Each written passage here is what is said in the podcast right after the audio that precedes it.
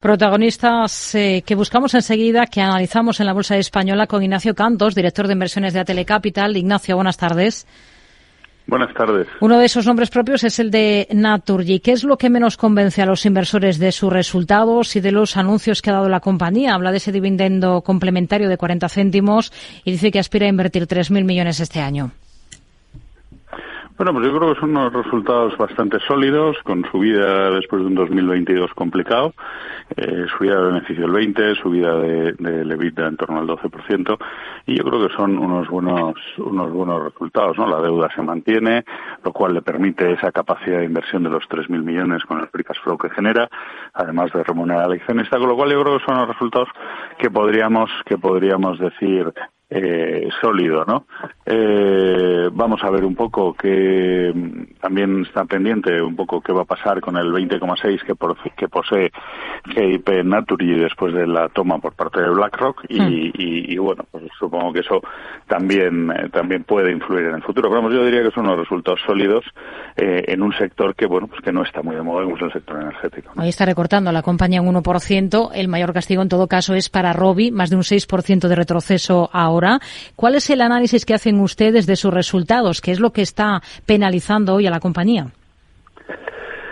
Bueno, pues yo creo que, vamos a ver, hay que pensar que Robbie venía de subir, eh, bueno, en, los últimos eh, seis meses, pues prácticamente un 40%, si no me equivoco, más o menos, un 30-40%, ¿no? Eh, o sea, hay que pensar que eso, que a finales de octubre estaba sobre los eh, bueno, ahora no lo tengo aquí, pero bueno, que había subido mucho. Y entonces yo creo que los resultados, aunque han sido bastante firmes, mm. es verdad que la parte de, de, vacunas pues está un poco más floja, se está terminando la pandemia y ya tienen el negocio típico que tenían, ¿no? Entonces, bueno, yo creo que eh, en ese sentido, pero sin embargo la parte de las exoparinas pues va bastante bien y yo creo que ahora están a la espera de eh, pues ver un poco cómo, cómo se desarrolla y la posible aprobación de su, de su medicamento contra la esquizofrenia, ¿no?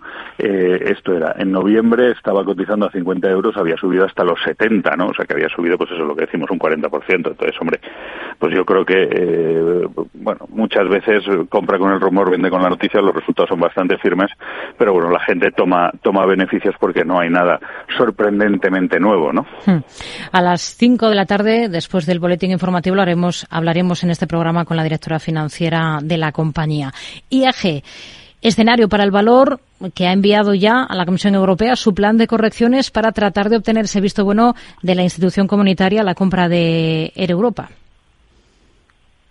Bueno, pues sí, ya sabemos eh, cómo, cómo de firme es eh, la Comisión Europea eh, con, con bueno pues con, con, los monopolios etcétera y bueno pues evidentemente la posición en España pues eh, con la compra de Europa pues queda bastante dominante por parte de la compañía teniendo en cuenta que también pues tienen Iberia Express no con lo cual eh, pues parece razonable que bueno la Comisión Europea ponga algunas trabas pero yo creo que serán eh, solventables y, que la fusión irá adelante. Hmm. ¿Qué supone para Iberdrola la venta de su negocio de ciclos combinados en México por más de 5.700 millones que hemos conocido en las últimas horas?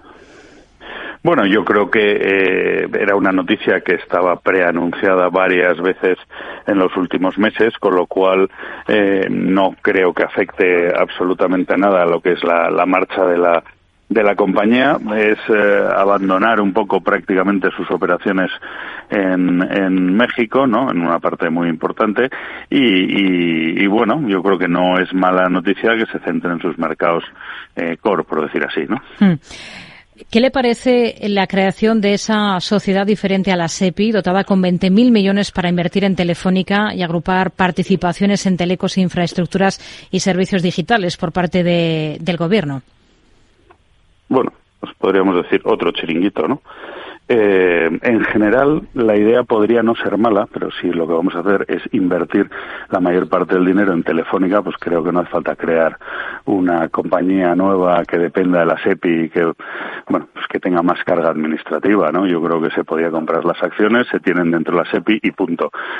Si realmente esto se invirtiera para invertir o para promover el, el talento, la inteligencia artificial, las compañías, venture capital dentro de la tecnología, estaría muy bien pero veremos si eso va ahí o, simplemente queda en una carcasa para comprar unas, unas acciones de Telefónica. Ignacio Cantos, director de inversiones de Atele Capital. Gracias, muy buenas tardes. Gracias a vosotros, un saludo.